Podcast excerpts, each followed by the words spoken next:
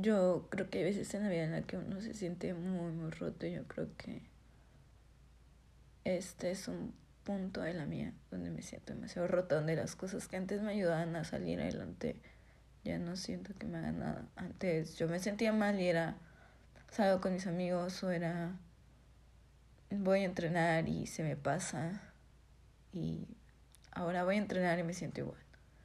Y salgo con mis amigos y me siento igual. Solo mientras estoy con ellos está bien, pero realmente pues la sensación siempre está ahí. Yo creo que por una parte está mal ignorarla todo el tiempo porque la sensación de estar roto viene a nosotros para decirnos algo, para decirnos, hey, me pasa algo, para decirnos, hey, estoy aquí por algo. Muchas veces solo la queremos ignorar en vez de escucharla, porque es mucho más fácil hacer uno tus traumas, tus miedos, tus caídas, tus errores y, la cosa, y las cosas que te rompen, a mirarlas de frente y decirles, ¿qué quieres de mí?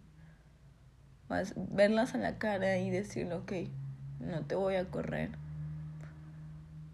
No te voy a hacer un lado. Es como, ok, vengo aquí a ver qué me quieres decir, a ver qué quieres de mí. Y vengo aquí de cara a ponernos en la madre, ¿sabes? Eso, eso es lo cabrón, ¿sabes? Eso es lo cabrón.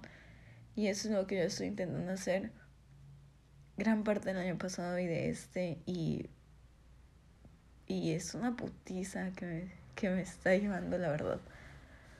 Es una putiza que ha tenido de todo, ¿no? Que ha tenido de todo. Y, y yo creo que es normal, ¿saben? Es normal llegarse a sentir así en algún punto de tu vida porque a veces, pues, la vida es demasiado.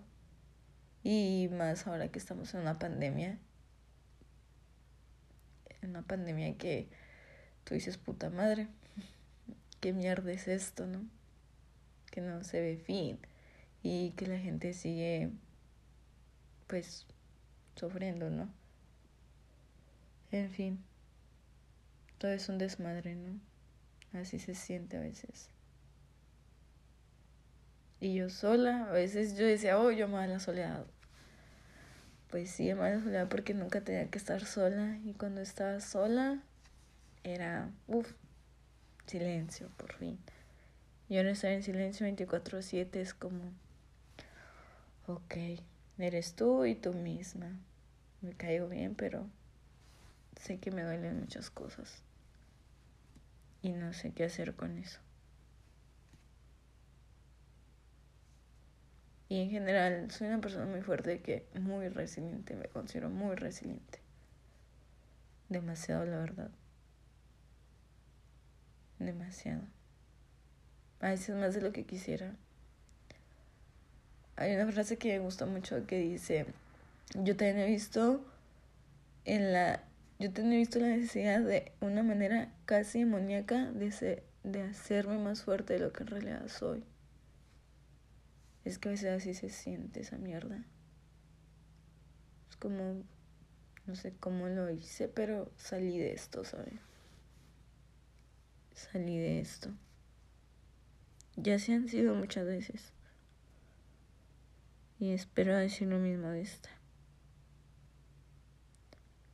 Solo espero que si alguien escucha esto y se siente igual, espero que sepa que no está solo. Y espero que sepa que puede salir de esto siempre y cuando esté totalmente dispuesto y comprometido. Porque fácil no es. Porque no es como te lo pintan de, sí, ámate, sí, quiérete con todo y tus mierdas. No es tan fácil. El amor propio no es solo verte y sentirte la puta mamá. Eso no es. Eso no es. Es mirarte y decir, verga, hoy te me siento una mierda. A veces sí está bien y así me quiero. También tengo esta mierda. Y puta madre la tengo que aceptar y quererme porque es parte de mí. Es mi sombra y, y sigue siendo parte de mí. Espero todos se puedan llegar a amar como son tal cual.